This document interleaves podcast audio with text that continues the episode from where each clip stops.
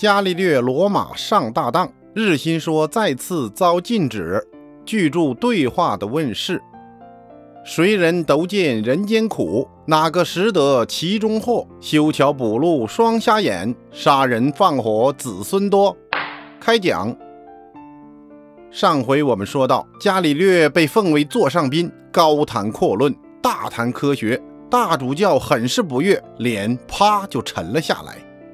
他将酒杯放在桌子上，慢条斯理地说：“你们不必再争，这是上帝规定的，众星绕着地球运行。现在伽利略先生提出要让众星绕着太阳运行，这就是说，上帝还不如我们当中的一个普通人聪明，而且还要我们去帮他修正错误。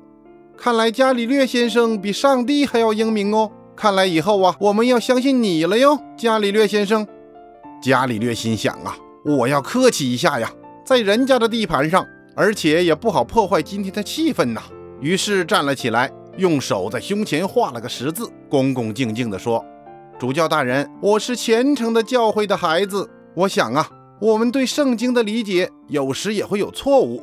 我们都是普通人嘛，没有上帝英明啊。我用我的发现如实的向教会报告，我不敢欺骗上帝。”贝拉尔明马上站了起来，说：“伽利略先生，你不必紧张。今天在我们家里面跳舞、唱歌呀，喝酒闲谈呐。不过呀，我要以朋友的身份给你一个忠告：对于圣经的解释，教会的科学家自然有正确的答案。现在我请您看一样东西。”他话还没说完，早有一个文书捧过一卷纸来，打开一看，是教廷昨天晚上做出的一项新的决议。太阳不动的居于宇宙中心之说是虚伪和荒唐的，因为它违背圣经，是异端邪说。同样的，地球不位于宇宙中心，而是昼夜自转，至少从神学的观点上来说，也是罪孽深重的。从今天开始，哥白尼的一切著作和拥护他的所有著作都被列为禁书，不得再出版发行。伽利略的心咯噔一下，靠在椅子上。从今以后，我不是所有的人再也不能进行这方面的研究了吗？贝拉尔明微笑着向伽利略敬了一杯酒。不不不，研究我们不知道的东西嘛。至于知道的，就不用研究喽。当然了，这不是我个人意见，我今天不过是向您转达教廷的决议。他一侧身，文书立刻递过一张纸，这就是刚才他们的谈话记录。贝拉尔明提起一支笔来，伽利略先生，还是请您签个字吧，保证执行这项决议。您说过，您是教会虔诚的孩子。伽利略一看呐，他后悔了刚才的奉承话，这回让人抓到了把柄，骑虎难下了。怎么办呢？聪明反被聪明误啊！伽利略将手中端着的酒啊一扬脖，倒到了肚子里，万分后悔。昔日他最爱喝的红酒啊，今天变得又酸又苦。他借着酒劲儿皱了一下眉头，心想：这不明明是往我的脖子上套枷锁吗？但是教廷的旨意哪敢抗拒？但是他转念一想，这不过是一纸空文，看来今天的架势啊，不签可能走不出去了。好汉不吃眼前亏，那就权且签了吧。他接过鹅毛笔，草草地签上了名字。此时响起一片热烈的掌声、欢呼声和叫好声。原来人们早就注意到这边的谈话，见一场争论了结了，都才松了一口气。贝拉尔明立刻满面春风地说：“伽利略先生，请跳舞吧！大家为我们已经等候多时了。你看看，最后我们达成一致了。”说着，他自己戴上了一个王八面具，踏着音乐向舞场中心走去。这舞会的场面。伽利略不知经历了多少次，今天这优美的音乐却使他十分烦躁。他隔着人群的肩膀，看着那只来回摆动的王八，脖子一伸一缩的。这只老实的千年动物，多么善良的面孔啊！但是谁知道面具后面藏着怎样的祸心呢？想到这呀，他不仅浑身打了一个寒战，脚步越来越乱。他真后悔到罗马来，他更后悔说了刚才那样一番话。此时此刻，他只想早点离开。伽利略自从在罗马签字保证再不宣传哥白尼的学说之后啊，他就回到了佛罗伦萨，整日无精打采、闷闷不乐。他想研究的事儿啊，不能去研究；他想大声呼喊呢，却又不敢。只有一个人独自躲在屋子里自问自答，做着各种各样的假设，各种各样的测算。假设教皇是个王八，那么就一定有盖子；假设鸡蛋是树上结的，那一定要有一个把儿啊！无聊啊！这假设有什么意义呢？这样一直就过了九年。这一天，伽利略来到佛罗伦萨郊外的一所修道院。由于这几年境遇不好啊，他的身体已大不如前了。在修道院的林荫小道上蹒跚地走着，两眼茫然地看着前面。他的视力也不太好了，这都是因为前几年他得了一次瘫痪病，留下了后遗症，走路一瘸一拐的，和当年在斜塔上做实验的那个英俊少年相比呀，真是判若两人。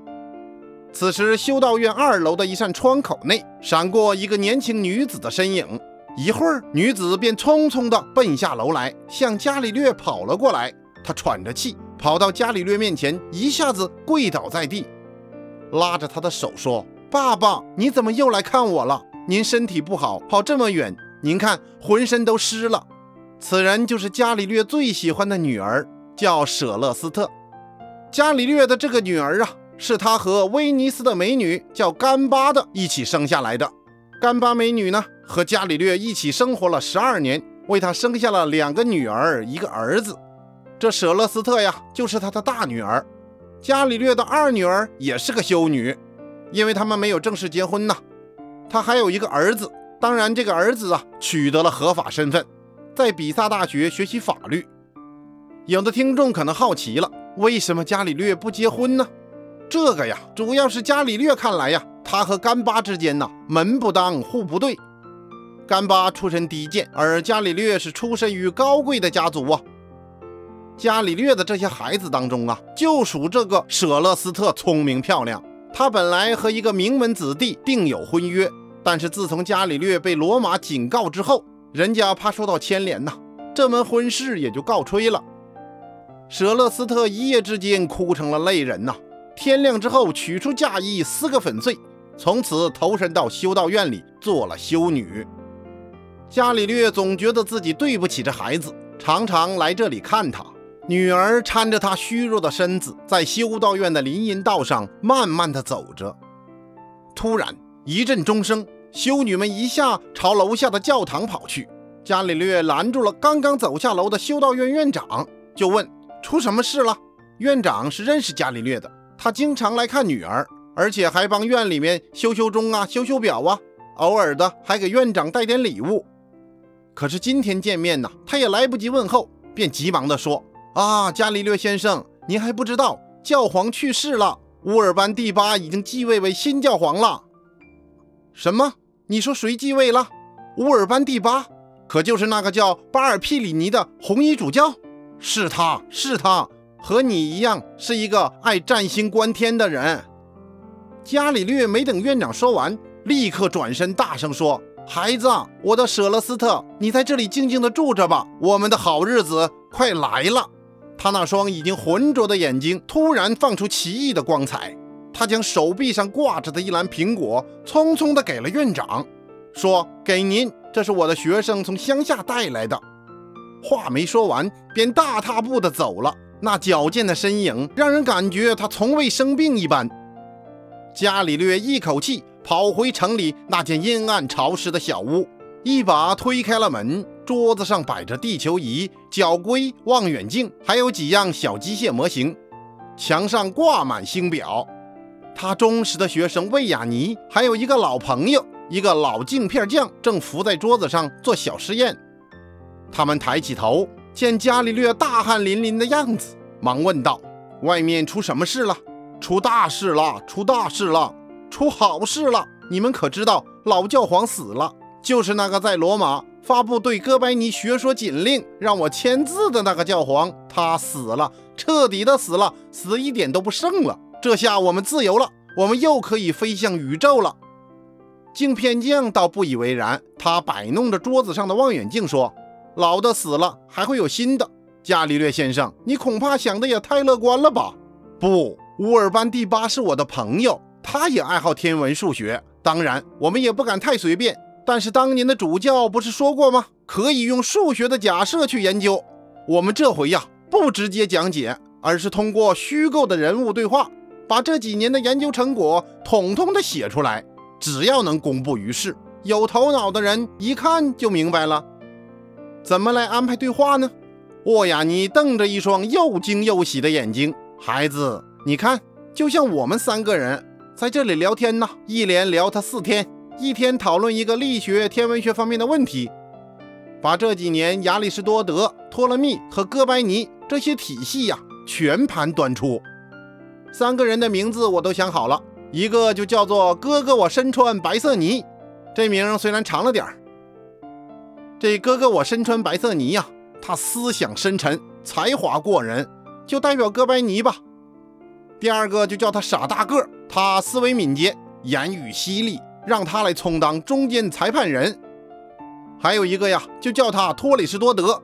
这托里斯多德呀，他盲目的崇拜亚里士多德，而且是亚里士多德的权威注释家。我们就用这托里斯多德呀，代表着顽固的托勒密和顽固的亚里士多德。好吧，我们就让哥哥我身穿白泥和傻大个去联合进攻这托里斯多德，然后啊，我们就汇聚一切能够证明哥白尼学说的论据呀、理由啊。去推翻亚里士多德和托勒密的体系，只是我们自己呢，也就是我们作者呀，把自己装扮的超脱一点，哈哈哈哈！沃亚尼一听，一下子高兴的跳了起来，上去一把抱住伽利略老师。这回呀，我们可以解心头之恨了。这口怨气呀，我们都憋了九年了。老镜匠也笑得眉头舒展，合不拢嘴。伽利略先生，你就快点写起来吧。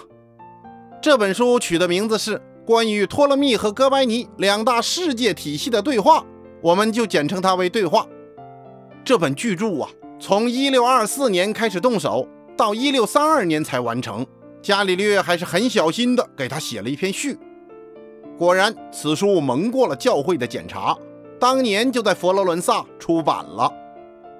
这本书一出版呢，立刻像一股旋风，数月之内横扫整个意大利。一个被禁止了十六年的幽灵复活了，人们又到处议论着哥白尼的日心说，传阅着伽利略的新著，被书中那几个活灵活现的人物和精辟的哲理所吸引。一时，无论是政治文章、文艺作品，甚至是街头卖艺的艺人的歌谣，都愿意吸收和宣传这个新思想，甚至连天文学都成了节日游行的题目。这本书当然也早就传到了教会的手里。这天早晨，教皇乌尔班八世正坐在自己的书房里，翻阅着伽利略的那本对话。要说私交啊，伽利略和他是朋友；要说学问呐，伽利略可以称得上是他的老师。这个教皇可真有点特殊，桌子上啊摆着圣经，而且摆着数学和物理；墙上挂着圣母的像，又贴着星表。他对科学未来有些爱好。现在又当了教皇，他决心要用科学解释圣经，要用神学来统帅科学。伽利略的这本新著，他自然要重点研究一番。这个时候，他正在看着一个争论多年的老问题：如果地球转动，那么人只要双脚往上一跳，落下来还会不会是原来的位置呢？